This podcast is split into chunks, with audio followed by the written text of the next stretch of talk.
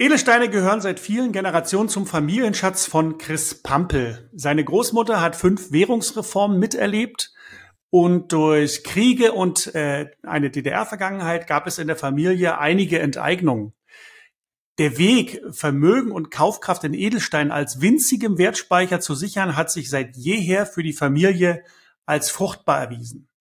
Und heute führt Chris Pampel seit vielen Jahren erfolgreich das deutsche Edelsteinkonto. Einige von euch erinnern sich vielleicht an Folge 35, ähm, in welcher ähm, ich mit ihm schon mal über die Grundlagen der Anlage in Farbedelsteine gesprochen habe. Dabei hat äh, Chris erklärt, was ein Edelstein in Investmentqualität ausmacht, wie sie bewertet werden und warum eine solche Wertanlage sinnvoll ist. Hört also für die Grundlagen gerne nochmal in Folge 35 rein, die wir damals vor Ort bei dir in Chemnitz aufgenommen haben, lieber Chris. Da wir bei der Noble Metal Factory eben auch zukünftig das Thema Edelsteine äh, angehen werden, ist es höchste Zeit für ein zweites Gespräch mit Chris.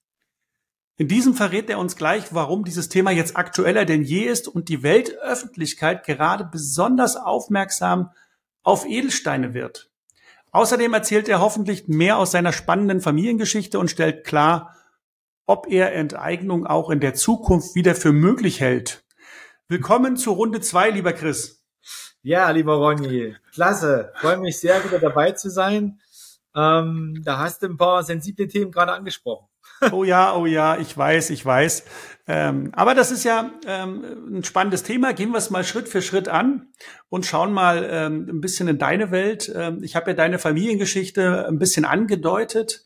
Ja. Ähm, verrätst du uns da noch ein paar mehr Details? Welche Währungen hatte denn deine Großmutter äh, äh, alle erlebt? Welche Enteignung gab es und äh, wie kam es zum Thema Edelsteine als Familienschatz? Das würde mich mal interessieren. Ja, also die Ursprünge, meine Oma mütterlicherseits ist ähm, 1912 geboren, nee, 1914 geboren. Sie hat immer äh, auf Sächsisch gesagt, wenn sie jemand gefragt hat, wie alt sie ist, 14 geboren, auf Sächsisch. ähm, und äh, ja, sie hat noch erlebt, dann die Reichsmark erlebt, dann die D-Mark, die DDR-Mark erlebt, dann die D-Mark und dann den Euro. Also fünf verschiedene Währungen und äh, teilweise unterschiedliche politische Systeme, konträre Systeme. Und unsere Geschichte geht los, ähm, um das vielleicht noch mal kurz aufzugreifen. In den 30er Jahren, meine Großeltern haben geheiratet, bei uns hier in Neukirchen im Dorf und hatten dann als Existenzgründung eine Immobilie erworben, wo sie einen Kaufmannsladen eingerichtet haben, wo meine Oma über die Kriegszeit hinweg auch äh, viele Menschen in Neukirchen versorgt haben, auch ich sag mal so unter der Hand versorgt haben. Man musste damals viel mit Lebensmittelmarken regeln und ähm, da wurden Depots angelegt, dann äh, in der Erde, hinten im, im Grundstück wurde verbuddelt und äh, Lebensmittel aufbewahrt. Also es war sehr abenteuerlich. Und äh, nach der Wende nach dem Krieg, als mein Opa wieder zurückkam aus der Kriegsgefangenschaft, wurde dieser Kauf annulliert für diese Immobilie, weil meine Großeltern in den 30er Jahren von einem Juden das Gebäude erworben haben zu einem völlig fairen Kaufpreis, keine Frage. Aber damals haben die Sowjet Sowjets, sowjetische Besatzungszone und ähm, Russland in dem Falle, alle diese Käufe annulliert es war aber so eine, so eine Enteignung, dass nicht der Jude das wieder zurückbekommen hat, sondern Eigentümer war dann die sowjetische Besatzungszone. Also ein sehr interessantes Modell. Ähm, die zweite Existenzgründung war dann, um das abzukürzen, eine, eine Bauernwirtschaft, weil mein Opa war einfach von Leib aus Kaufmann und Bauer. Und da war es dann so, dass es dann zu DDR-Zeiten eine Zwangsmitgliedschaft gab in der Landwirtschaftlichen Produktionsgenossenschaft LBG. Und äh, mein Opa hat sich lange gewehrt, dort Zwangsmitglied zu werden. Irgendwann musste er, hat aber gesagt, wenn ich hier Mitglied werden muss, dann mache ich gleich den Vorsitz. Das war die einzigste Möglichkeit, nach diesem Schritt über sein Eigentum irgendwelche Entscheidungsrechte noch geltend zu machen. Ansonsten war das auch, ich sage es jetzt mal ein bisschen überspitzt, wie eine kalte Enteignung, weil in dem Moment war das Eigentum einfach nichts mehr wert und vergesellschaftet. Ver, äh, Mhm. Ja, das war im Prinzip die zweite Enteignung und zu DDR-Zeiten gab es kein, keine Möglichkeit, Aktien als Wertanlage zu kaufen oder auch Edelmetalle zu kaufen. Bei einem Edelmetallhändler gab es das nicht, sondern meine Oma konnte dann, äh, als die LBG wirklich ein gutes Ergebnis, Jahresergebnis erzielt hatte, beim großen sowjetischen Bruder eine Dampfschifffahrt auf der Wolga machen, eine Woche Schifffahrt. Und okay. mein Opa hat dann gesagt, äh, ihr nimm mal ein paar Ersparnisse mit ähm, und dann hat meine Oma auf dieser Schifffahrt zum Beispiel einen, einen äh, ähm, Ring gekauft mit einem Dreikaräter Rubin.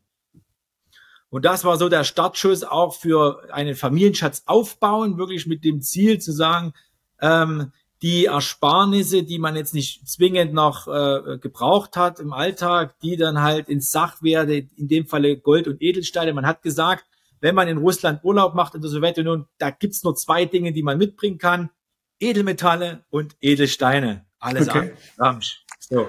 Okay. ähm, so war das zu DDR-Zeiten und im Ergebnis, ja, war das der Startschuss. Äh, meine äh, Oma haben das dann vier Jahre im Familienschatz aufgebaut, wurde dann vererbt in die nächste Generation. Meine Mama hat dann nach der politischen Wende 89 dann ähm, auf diesen Gedanke aufgegriffen, weitergeführt und meine Eltern konnten Welt, die Welt bereisen und haben dann auf, auf Weltreisen auch wieder diesen Familienschatz aufgebaut, indem man Gold gekauft hat, mitgebracht hat oder eben auch Schmuckgegenstände gekauft hat. Und ja, meine Mama heute ein Riesenfan ist vom Tanzanit aus Tansania. Und mittlerweile unser Familienschatz da viele schöne Stücke enthält. Und so ist diese Thematik immer präsent gewesen, über, über mittlerweile jetzt in der dritten Generation. Ähm, und ich habe aber, und jetzt muss ich mich ein bisschen rausnehmen, ich bin studierter Banker. Ja, also ich habe damals von der Familie den Auftrag bekommen, Mensch, wir brauchen jemanden, der die finanziellen Angelegenheiten in der Familie professionell regelt. Der erste Gedanke war, dann gehst du zur Bank, studierst Bankwirtschaft und äh, dann hast du das Know-how in Anführungsstrichen. Aber beim Banker ist es wie beim Arzt äh, nur weil jetzt ein Arzt oder Banker jetzt fünf Jahre studiert hat und auf Patienten oder Kunden losgelassen wird, heißt es nicht, dass der Arzt den Patienten heilen kann. Mhm. Ja, und so heißt auch nicht, äh, gleichbedeutend ist das mit dem Banker, der hat dann nicht zwingend Erfahrung, wie man Vermögen vermehrt oder aufbaut oder sichert. Sondern das hat dann wiederum nur die Lebenserfahrung mit sich gebracht. Die Lebenserfahrung, die ich dann sammeln durfte in der Finanzwirtschaft, die haben dann irgendwann dazu geführt, nach vielen äh, Erfahrungswerten, positiv wie negativ, ja, die einfach dazugehören, dass die Familie dann entschieden hat, also wir konzentrieren uns auf das, was wirklich seit Generationen funktioniert. Sachwerte, die man in der Hand besitzt als physisches Eigentum. Wir haben früh schon auch Edelmetalle mit dabei gehabt, ähnlich wie du das auch äh, gestaltest, ja, im physischen Besitz oder größere Vermögenswerte vielleicht auch in einem Lager zu deponieren. Aber der Edelstein war die logische Ergänzung dann zum Edelmetall, weil der Edel, Edelmetall ist wunderbar geeignet zum Handeln und, und äh, Gold ist Geld, sagt man auch. Und der Edelstein ist seit Jahrhunderten von vermögenden Familien, reichen Familien, Adelshäusern dazu verwendet worden, um größere Vermögenswerte, die man nicht zum Handel braucht, nicht zum Tauschen braucht, über bündelt, konzentriert auf kleinsten Raum und dann frei von metallischen Effekte auf Dritte übertragen kann, mhm. nächste Generation weitergeben kann. Und ja, dieser Vermögenswert eben nicht registriert wird von staatlichen Behörden. Es gibt kein Register, was da ähm, Dokumentation mit sich führt. Und äh, so hat die Familiengeschichte seinen Lauf genommen, bis wir heute ja das deutsche Edelsteinkondor ähm, als Ergebnis davon sehen. Das Konzept des deutschen Edelsteinskondors ist aus den ganzen Erfahrungen äh, der letzten Jahre, Jahrzehnte entstanden. Wir haben sicherlich noch ein paar Dinge dazugenommen, um ähm, maximale Sicherheit für den Anleger zu gewährleisten. Da gehören noch ein paar andere Punkte dazu. Vielleicht kommen wir heute im Rahmen des Gesprächs nochmal dazu. Aber wie, wie du mhm. schon gesagt hast, der letzte Podcast, da haben wir schon die Finger in die Wunde gelegt. Auf was muss man wirklich achten beim Edelsteininvestment? Genau, Folge 35. Hier noch an der Stelle nochmal zum Reinhören. Ähm, ja, Chris, früher hätte man nicht gesagt, werde Banker, sondern früher hätte man wahrscheinlich gesagt, werde Goldschmied, wenn es um die Finanzen der äh, geht. Aber das hat sich ja alles verändert und äh, ich bin mal gespannt, ob das so bleibt. Aber ähm, Chris, du hast ja gerade Edelsteine ähm, auch im Sinne von Schmuck oder, oder Schmuckstücken erwähnt, dass das damals äh, eben äh, das große Thema war. Äh, macht das eigentlich einen Unterschied? Äh, beeinflusst der Aspekt des Schmucks den Wert des Edelsteins? Äh, nein, nicht zwingend. Es gibt aber Fallstricke. Es gibt Dinge, die sehr sensibel zu handhaben sind. Und zwar, ähm, man muss noch Einsatz vielleicht einen kurzen Aspekt vorher noch erläutern, um die Frage wirklich zu beantworten. Man muss festhalten, dass Farbedelsteine, ich spreche in dem Falle von Rubin, Saphir, Smaragd als die mhm. der Farbedelsteine. Wenn wir uns darauf konzentrieren, dann können wir festhalten, dass diese Steine in der Natur geologisch viel, viel seltener vorkommen als zum Beispiel Diamanten oder auch Gold. Farbedelsteine werden selten gefunden und die, es lohnt sich hier kein, kein großmaschineller Einsatz, der Einsatz von großen Maschinen, um große Erdmassen zu bewegen, sondern das ist so rar gesät, dieses Angebot in der Natur, dass man sie von Hand wirklich äh, schürfen muss und hervorbringen muss. Und dieses begrenzte Angebot ist nicht in der Lage, die Nachfrage weltweit zu bedienen. Und deshalb versucht man, Steine in niedrigen und mittleren Qualitäten, die normalerweise, wenn man sie so findet, wirklich nicht schön aussehen, dass man die versucht durch Bestrahlung, Erhitzen oder Chemikalien in ihren Eigenschaften zu, zu, zu aufzuwerten, dass sie eben wunderbar funkeln und, und blitzen, das Feuer im Stein zur Geltung kommt und damit auch die Nachfrage im Einzelhandel bedient werden kann. Und das sind eben wunderschöne Schmucksteine. Und man sagt allgemeingültig, Schmucksteine sind eben behandelte Steine, müssen aber nicht behandelte Steine sein. Es gibt auch sicherlich Schmuckstücke, wo unbehandelte Edelsteine verarbeitet sind. Das sind aber wirklich die Ausnahme und im Einzelhandel wird in der Regel nicht unterschieden zwischen behandelt und unbehandelten Steinen. So, okay. Das ist auch nicht notwendig. Das muss man einfach mal so festhalten. Wenn wir aber jetzt die Abgrenzung machen zu einem Investmentstein, zur Investmentqualität, dann muss man sagen, es sind nur die Steine als Investment geeignet, die außer Schliff und Politur keine Behandlung bedürfen, weil sie quasi von Natur aus nahezu perfekt sind. Und das sind eben momentan in der heutigen Zeit maximal, sagt man, zwei Prozent der Fördermenge, die überhaupt von dieser herausragenden Qualität sind. Also nur ein ganz kleiner, schwindend kleiner Anteil. Und diese Steine sind hochattraktiv, super begehrt weltweit und damit bester Indikator für Wertspeicher und vielleicht auch für zukünftige Preisaufschläge. Da ist ja jetzt ein, ein großer Stein äh, gerade auf in den Fokus der Weltöffentlichkeit gerückt worden. Da werden wir gleich noch drüber sprechen. Ja. Aber äh, Chris, wir beide haben ja eine, eine DDR-Vergangenheit, wenn auch eine kurze. Ich war damals 13, als die Wende kam. Äh, du müsstest in dem gleichen Alter gewesen sein. Ich war sieben. Na gut, nicht ganz. Ähm, ja. Aber in, in der Richtung. Und äh, grundsätzlich wird ja den DDR-Bürgern nachgesagt, dass sie auf, auf Dinge etwas skeptischer blicken so von ihrer Grundausrichtung her. Für wie wahrscheinlich hältst du es, dass es wieder zu einer Form von Sozialismus kommt äh, und damit eben auch von einer Vergemeinschaftung von Eigentum? Wie, wie real ist das für dich? Lieber Ronny, tja, das ist jetzt ein sensibles Thema. Wenn wir jetzt unter vier Augen sitzen würden, bei, bei, bei einer Glas Whisky und bei einer Flasche Bier, würde ich dir sagen, ähm, ja. Okay. Das ist absolut realistisch. Ja. Ähm, die Situation, die wir momentan haben, äh, spricht schon sehr stark dafür. Ich habe letztens wirklich, ich muss gerade schmunzeln, weil ich mit meinem Vater zusammensaß und bei einer besagten äh, Kleinglas äh, Whisky und darüber philosophiert haben. Und Zitat meines Vaters war, also wenn ich das so verfolge, hier die Berichterstattung, dann sehe ich hier den Sozialismus 4.0 auf uns zukommen. oh, 4.0 schon. 4.0, mhm, das okay. heißt, zu DDR-Zeiten erlebt waren, war wahrscheinlich ein guter Anfang, aber das, was jetzt droht, könnte vielleicht der Sache noch eins draufsetzen. Aber ja, ja. Wenn, wenn, wir ins, wenn wir ins Grundgesetz schauen, dann können wir festhalten unter entsprechenden Artikeln, dass Eigentum verpflichtet und dass äh, Vermögensabgaben, sogar im Plural, äh, fester Bestandteil sind unseres Grundgesetzes und damit es keine Frage ist, ob ich daran glaube oder nicht, sondern was gibt die rechtliche Grundlage her? Und da muss man einfach sagen, ja, aktuell ist es möglich, äh, Vermögen zu vergesellschaften. Es gibt da die entsprechenden Artikel im Grundgesetz her.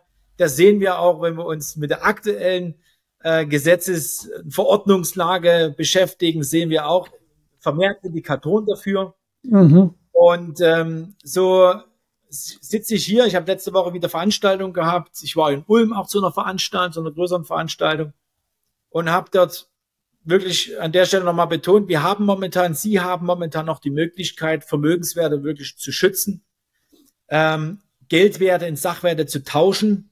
Es ist fünf nach zwölf. Jetzt haben wir noch Möglichkeiten zu handeln. Ähm, keiner kann sagen, wann es passiert, äh, wann es zu Verwerfungen kommt. Das kann dieses Jahr sein, das kann aber vielleicht noch ein, zwei Jahre dauern. Aber ich, ganz, ich bin mir ganz, ich bin mir ganz sicher, innerhalb der nächsten fünf Jahre werden wir Geschichte schreiben, in dem Sinne, dass wir nachhaltige Veränderungen sehen, die gleichzusetzen sind mit den Ereignissen, die meine Oma erlebt hat. Die hat fünf verschiedene Währungen erlebt. Ich habe es jetzt drei erlebt. DDR-Mark, D-Mark und Euro. Und ich bin mir sicher, ich werde mindestens noch zwei erleben. ja, das äh, ist relativ wahrscheinlich, was du sagst. Ähm, du hast gerade einen Punkt auch angesprochen, das Thema Vermögensregister. Ja. Ähm, ich weiß, dass du darüber ja auch in deinen Vorträgen ab und zu mal ein Wort verlierst. Ähm, und das wird ja wahrscheinlich in der EU in der nächsten Zeit ein Thema sein. Zumindest wird es aktuell sehr stark diskutiert. Ähm, es ist also angedacht, eine, eine zentralisierte Datenbank äh, zu errichten, um Informationen über das Vermögen von Privatpersonen und Unter Unternehmen zu erfassen. Das ist mal so die große äh, Umschreibung für dieses Thema. Offiziell dient das dann zur Bekämpfung von Steuerhinterziehung. Äh, wir kennen ja diese ganzen äh, Themen oder die Geldwäsche oder illegale Geschichten, illegale Finanzaktivitäten etc. etc. Ich muss dir das nicht erzählen. Du bist in dem Thema ja auch selbst sehr stark involviert. Auch wie auch wir als Edelmetallhändler sind ja gewissen Regularien unterworfen, die eben auch mit diesem Punkt zu tun haben. Deswegen ist es für uns nichts Neues. Ähm, neu ist die EU ähm, dass es EU-weit umgesetzt werden soll und vereinheitlicht werden soll. Wenn das tatsächlich kommt, Chris, ähm, wird ja der gläserne Bürger real, worüber ja viele schon gesprochen haben, wovor sich auch viele fürchten. Ähm, die Details sind zwar noch nicht klar. Ähm, weißt du, wie das mit Edelsteinen aussehen könnte dort? Gibt es da ähm, Aspekte, die du schon gehört hast, die äh, dort mit reinfallen sollen? Ähm, könnte man sich damit vielleicht einen Ausweg aus diesem EU-Vermögensregister-Thema äh, bahnen? Ja, lieber Ronny, also ein Punkt vorab. Im Detail, da eine Prognose zu treffen, wird schwierig. Ich kann aber meine persönliche Meinung dazu teilen, zum einen. Ja. Und zum anderen äh, möchte ich an der Stelle nochmal festhalten. Es wird, egal was ich tue, nicht die eine Assetklasse geben, die in jeder politischen Situation, Wirtschaftslage zu 100 Prozent performt und maximale Sicherheit bietet. Das wird es nach meiner Auffassung nicht geben, sondern die Sicherheit liegt immer einem gut strukturierten Portfolio, bestehend aus verschiedenen Sachwerten. Ja. Auch unter dem, äh, unter dem Aspekt der politischen Risikostreuung, auch außerhalb des Landes und der Gemeinschaft, wo man lebt, auch Vermögenswerte mit ähm, zu streuen. So, grundsätzlich dazu. Denn ein Risiko sehe ich immer wieder, dass zu uns Anleger kommen, die sehr, sehr verunsichert sind und jetzt der Meinung sind, die müssten zu 100 Prozent in Vermögen in Edelsteine investieren, um sich davor zu schützen. So. Hm. Und da muss ich sagen, das ist, dafür ist der Edelstein einfach nicht gemacht. Ja, Klumpenrisiken generell nicht. Das macht keinen Sinn. Wir müssen immer auf ein gutes, strukturiertes, kurz-, mittel- und langfristigen Vermögens achten. So, so viel dazu. Jetzt, um konkret eine Prognose zu treffen oder eine Meinung zu äußern zum Thema Vermögensregister in Verbindung mit Edelsteine, mit Farbedelsteine. Also ich will das mal unter zwei Aspekten beleuchten. Unter die Historie und den aktuellen Gesichtspunkten. Und wenn ich mir anschaue, wie das ähm, vermögende Familien, Adelshäuser, Königshäuser über die letzten Jahrhunderte gemacht haben, dann muss man sagen, dann nutzen sie Edelmetalle und auch Farbedelsteine ganz gezielt, um große Vermögenswerte zu konzentrieren, zu schützen und über Generationen weiterzugeben. Und zwar ohne, dass irgendein Staat etwas registriert oder dokumentiert. So. Das ist beim Edelstein erstmal von Haus aus gegeben. Das ist ja auch der wesentliche Unterschied zu den etablierten Assetklassen wie Immobilien, die über ähm, Grundbücher registriert sind, wie Wertpapiere, die übers Depot klar äh, dokumentiert sind. Oder auch beim Edelmetall gibt es ja unter den Geldwäscheaspekten ab 2000 Euro immer die Erfassung der persönlichen Daten. So. Ähm, grundsätzlich, was können wir festhalten? Äh, der Edelstein wird nirgendwo erfasst. Es gibt kein, keine Datenbank Erstmal bis dato. Ob über den Vermögensregister ein, ein Edelstein dann erfasst werden muss, ich gehe mal davon aus, wenn Kryptowährungen erfasst, Kryptowährungen erfasst werden, dass es eventuell dazu kommt, dass man auch unter sonstigen Vermögenswerten vielleicht auch Edelsteine mit angeben muss. Ganz klar. Dann muss man sie angeben. Gibt man sie nicht an, ist es eine Steuerhinterziehung. Ja, ganz klar. Allerdings, der Staat hat kein Interesse an Vermögenswerten, die für ihn schlecht, die nicht registriert sind oder auch nicht handelbar sind. Ohne weiteres. Er hat Interessen daran, an Vermögenswerten, wo er bequem sofort zugreifen kann. Und in der Historie, schauen wir uns die Historie an, dann waren das in der ersten, in, im ersten Schritt Vermögensabgaben auf Konten, Sparguthaben und im zweiten Schritt, das hat man gerade nach der Währungsreform 89 erlebt, als die Leute kein Bargeld hatten mehr nach der Währungsreform, ist der zweite Vermögenswert, den man benutzen kann und belasten kann, natürlich die Immobilie über den Lastenausgleich. Ja. Und ich denke, das sind auch die zwei herkömmlichen Themen, die wir auch in, in diesen Zeiten erleben werden. Man wird erst über Spargut, also das ist meine Prognose, man wird erst schauen, dass man über erhöhte Steuern, Sonderabgaben, Vermögensabgaben auf äh, Bankguthaben zugreift. Das ist wirklich per, bequem per Knopfdruck möglich. Im zweiten Schritt sind sicherlich die Immobilien, gerade jetzt nach der neuen Grundsteuerreform, alles aktualisierte Daten bequem möglich, dort über Lastenausgleich zu hantieren. Und sicherlich äh, kommen dann erst in dem dritten oder vierten Step sonstige, sonstige Anlageklassen. Und Edelsteine haben nun mal die Eigenschaft, dass man sie eben bequem an Dritte übergeben kann. Und eine Weitergabe, eine Übergabe, wird die dokumentiert, lieber Ronny? Ich will, bis jetzt nicht. Nein, bis jetzt nicht. Ja, also Außer man lässt ein Foto machen oder ein Gemälde zeichnen, wo das gerade stattfindet. Das äh, soll stattfinden, aber ich, ich verstehe, was du sagen möchtest. Ich sehe, äh, ich sehe, um das nochmal zu betonen, äh, in keiner Assetklasse ein Allheilmittel, grundsätzlich. Ja, ja. Ich sehe aber eine Abstufung der Fallhöhe, die man hat, wenn man hm. eben 100% Geldwerte hat, dann ist die Fallhöhe enorm. Ja. Hat man nur Immobilien, ist die Fallhöhe enorm. Geht man aber her und streut sein Vermögen auf Sachen, Edelmetalle, Silber, auch strategische Metalle wie Kupfer zum Beispiel, das, was du, oder was du jetzt auch wieder äh, neu anpackst. Oder um die Edelsteine, die gar keine metallischen Effekte haben, die man bequem an Dritte übergeben kann, ohne dass jemand was registriert. Dann haben wir erstmal die Fallhöhe reduziert, Vermögen schön gestreut und wenn ich vielleicht auch politisch in, in, in Länder gehe, wo, wo man äh, noch andere, wo, was Drittstaaten sind, dann kann ich da auch noch eine Sicherheitskomponente einbauen. Und damit schütze ich mich erstmal relativ gut vor das, was auf uns zukommt, Thema Vermögensregister. Und bleibe, sollte was kommen, auch flexibel. Ja. Sehr ja. gut. Wer streut, rutscht nicht aus, Chris, äh, könnte man über, über deine, über deine Ausführung schreiben. Ja. Ähm, da, dem pflichte ich natürlich auch bei, äh, wobei man natürlich hier nicht übertreiben darf, weil auch äh, Diversifikation hat, hat, hat ihre Grenzen. Ähm, Edelsteine und Gold haben ja Gemeinsamkeiten. Du sprichst ja in deinen Vorträgen auch immer wieder davon, dass Edelsteine erst ins Portfolio hinein sollen, sollten, äh, wenn äh, Gold und Silber äh, vorhanden ist.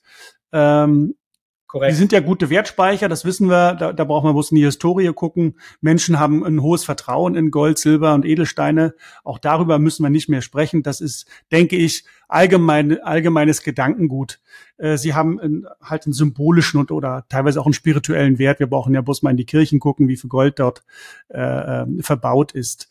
Ähm, in meinen Büchern und Vorträgen und Seminaren spreche ich ja auch immer wieder über die Bedeutung des Goldes in der Menschheitsgeschichte. Hast du auch eine Story oder eine Geschichte äh, über Edelsteine parat? Gibt's da irgendwas? Äh, ja, gute Frage. Die, der König der Farbedelsteine, der König der Edelsteine ist der Rubin, der rote okay. Rubin. Ja.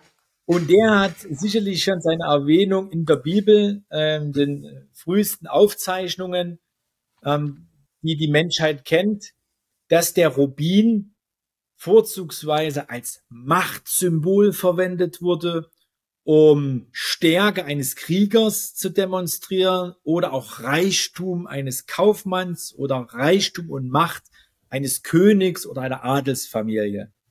Den hat man immer sichtbar getragen und man hat auch in der Historie diesen Rubin für einen Stein gehalten, der besondere Heilkräfte hat und der einen besonders beschützt. Ähm, und äh, so hat der Rubin eine, eine lange Historie von vielen tausend Jahren. Bei uns hier in Europa ist allerdings der blaue Saphir nochmal, ich sage mal, nochmal eine begehrter vielleicht nicht, aber hat zumindest einen ähm, esoterischen, angehauchten Charakter als blauer Stein, als blauer Stein der Erleuchtung, der seelischen und geistigen Erleuchtung. Viele Königshäuser in Europa verwenden gerade blaue Saphire in ihren Königszeptern und Kronjuwelen, um ihre Verbundenheit zum Herrgott im Himmel äh, zur Schau zu stellen. Das heißt, das göttliche Blau war in der Vergangenheit etwas, was man nicht wirklich in der Hand halten konnte. Es gab keine blauen, keine blauen Gegenstände, bis man den Saphir gefunden hat. Man hat zwar ein blaues Wasser gesehen, aber wenn man das Wasser in die Hand genommen hat, dann, dann war es durchsichtig und plötzlich nicht mehr blau. Klar, es liegt an der Lichtsprechung. Und ähm, das Aluminiumoxid dass äh, das quasi die chemische Verbindung ist vom Saphir, sorgt dem aufgrund der Lichtsprechung für ein intensives Blau. Und damit konnte man quasi die göttliche Erleuchtung, das Blaue im Himmel in den eigenen Händen halten. Und damit seine Verbundenheit zu Gott und diese, diesen Weißblick, die Allwissenheit zur Schau stellen. Das heißt, gerade in Europa ist da der Saphir ein begehrter Stein, der dafür steht, dass man Weisheit, äh, Intelligenz, und ja, wie sagt man, Weitsicht, Sichtigkeit zur Geltung bringen kann. Mhm. In der Bibel steht äh, was über den Rubin, das wusste ich noch nicht. Ich ja. weiß, dass äh, der, das Wort Gold, der Begriff Gold 400 Mal in der Bibel ausgesprochen wurde, ähm, aber dass es den Rubin äh, dort, äh, dass der Rubin es dort reingeschafft hat, das äh, war mir jetzt nicht bekannt. Okay. Der, der, Moment, Moment, der Rubin, da muss ich jetzt mal schauen, der Rubin wird nicht als Rubin bezeichnet, sondern wird als ein anderer, also da gibt es einen vergleichbaren Begriff. Okay. Da müsste ich aber jetzt nachschauen nochmal, das könnte man in einem der nächsten Podcasts nochmal aufgreifen, das Thema, dann kann man, da kann ich da nochmal reinschauen, wie die Begrifflichkeiten waren. Aber es gibt einen direkten Bezug zum Rubin in der Bibel. Okay, super. Ähm, Chris, wir haben ja schon ein paar Gespräche geführt ähm, und ich weiß eben aus einem dieser Gespräche auch, dass deiner Ansicht nach das Thema Edelsteine gerade aktueller denn je ist. Das äh, berichtest du ja auch, ähm, wenn du auf Vorträgen bist. Ähm, und eben, dass auch die Weltöffentlichkeit, ich habe es vorhin schon mal erwähnt, so gerade auf dieses Thema ein bisschen drauf guckt. Stichwort Burma, Mosambik, das sind ja Themen in deinen Vort Vorträgen. Ähm, letzte Woche ist äh, in New York ein roter Rubin für knapp 35 Millionen US-Dollar versteigert worden. Ähm, das zeigt natürlich, dass das öffentliche Interesse ähm, dort, äh, nicht das öffentliche Interesse, aber das Interesse allgemein sehr groß war, ne? weil Angebot und Nachfrage treibt ja den Preis.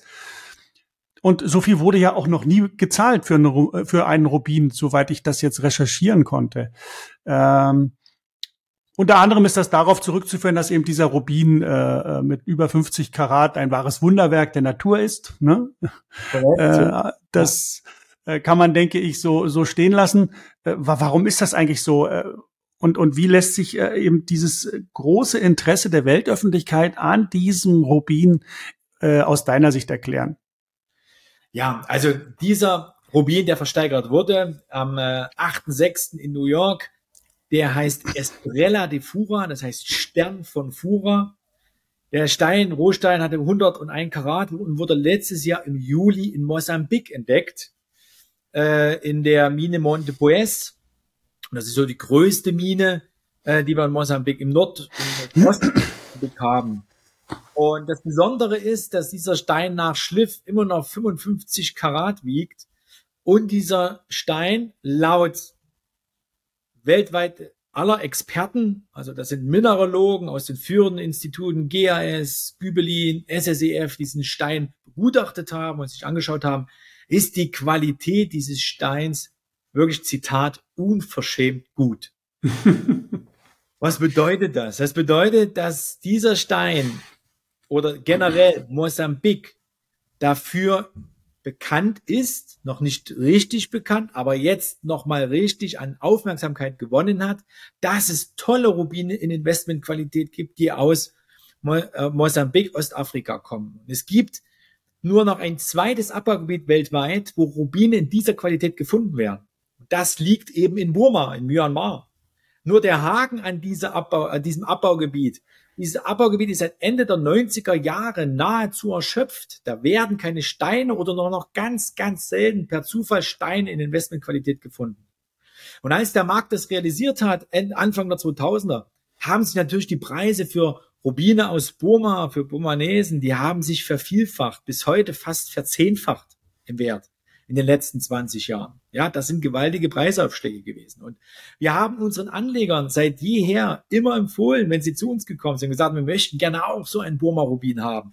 Dann haben wir immer gesagt, Moment, nur weil den jeder jetzt haben will und nur weil den jetzt jeder kaufen will, muss das nicht zwingend das perfekte Investment sein. Es ist sicherlich ein gutes Investment, aber es ist vergleichbar mit einem Investment vielleicht in ich sag mal, Google, Amazon oder Facebook, alles Unternehmen, die groß und mächtig sind, aber die ihre besten Tage wahrscheinlich hinter sich haben. Weiß keiner genau, aber ist mal die Prognose, die besten Zeiten haben sie hinter sich.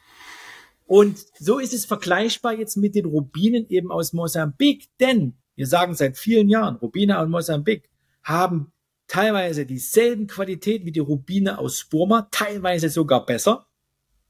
Nur da noch dort Steine gefunden werden und abgebaut werden, sind die Preise noch nicht überzogen und damit sind die Preise für Rubine aus Mosambik noch unterbewertet. Und der Begriff unterbewertet ist ja für Investment ein, ein, ein gemeingültiger, gut geprägter Begriff. Ja, unterbewertete Rubine aus Mosambik. Und die haben wir zum Kauf letztendlich bei uns, wenn man sich bei uns im Homepage auf unserem Shop umschaut, wird man sehen, da findet man ausschließlich Rubine aus Mosambik in toller Investmentqualität angeboten. Und äh, ja, die Erfahrung, die Wertsteigerung der letzten Jahre haben uns auch recht gegeben, weil wir jedes Jahr Preissteigerungen gesehen haben im, im zweistelligen Prozentbereich. Äh, Und jetzt gerade wurde durch Estrella di Fura ein neuer Weltrekord erzielt. Das heißt, der bisher größte Rubin aus Burma, der Sunrise Rubin aus Burma, der 2015 für 30 Millionen US-Dollar verkauft worden ist, wurde jetzt geschlagen von Estrella de Fura mit knapp 35 Millionen US-Dollar Kaufpreis und ist damit neuer Weltrekordhalter. Damit wurde Burma klar abgelöst und damit liegt jetzt die Welt, die, die Aufmerksamkeit der Weltöffentlichkeit auf Mosambik. Also die Zukunft liegt in Mosambik, äh, zumindest was die roten Rubine anbetrifft. Ähm, du hast ja vorhin schon gesagt, du bist Bankbetriebswirt, ähm, hast das äh, studiert.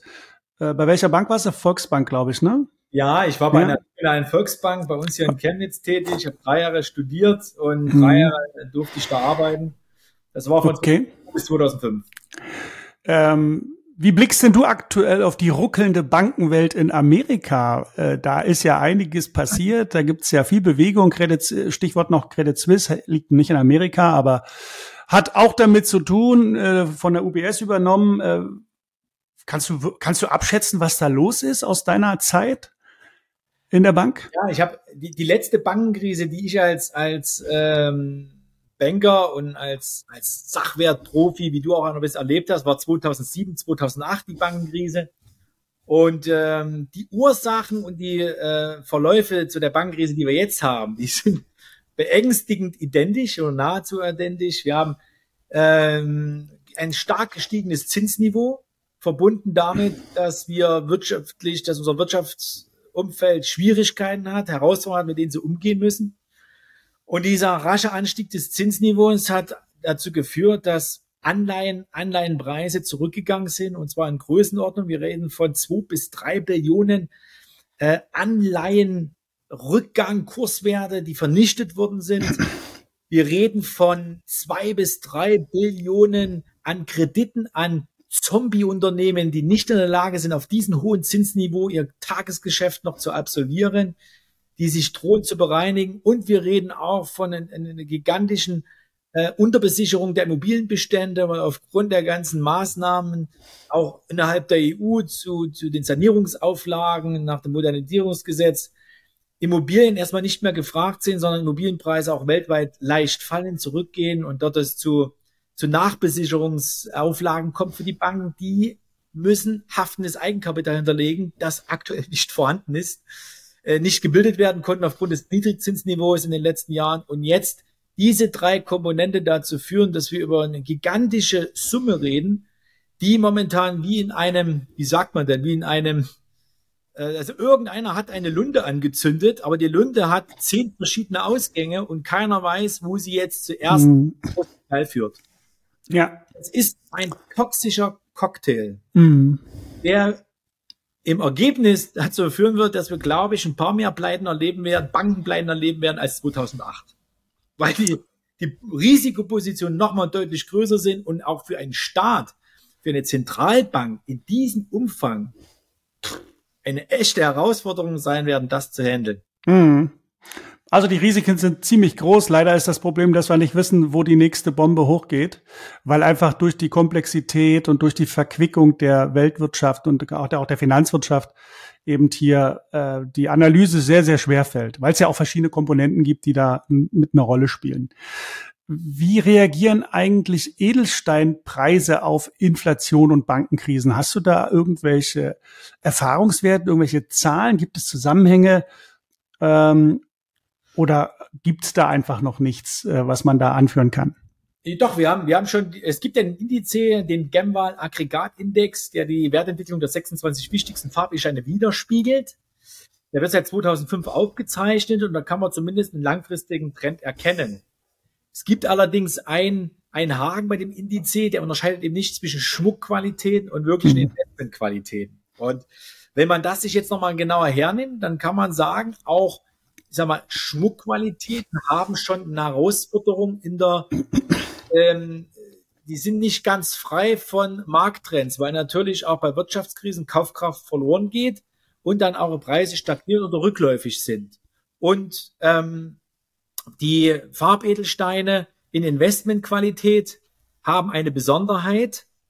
Sie sind derart selten, dass sie, dass die Preisentwicklung eine andere oder dass die, dass die Käuferschicht für diese Steine auch derart robust ist und dieses Angebot bei Investmentsteinen so gering ist, dass die Preise sich jedes Jahr trotz politischer und wirtschaftlicher Krisen immer stabil entwickeln. Immer stabil nach oben gehen. Konstant. Okay, okay.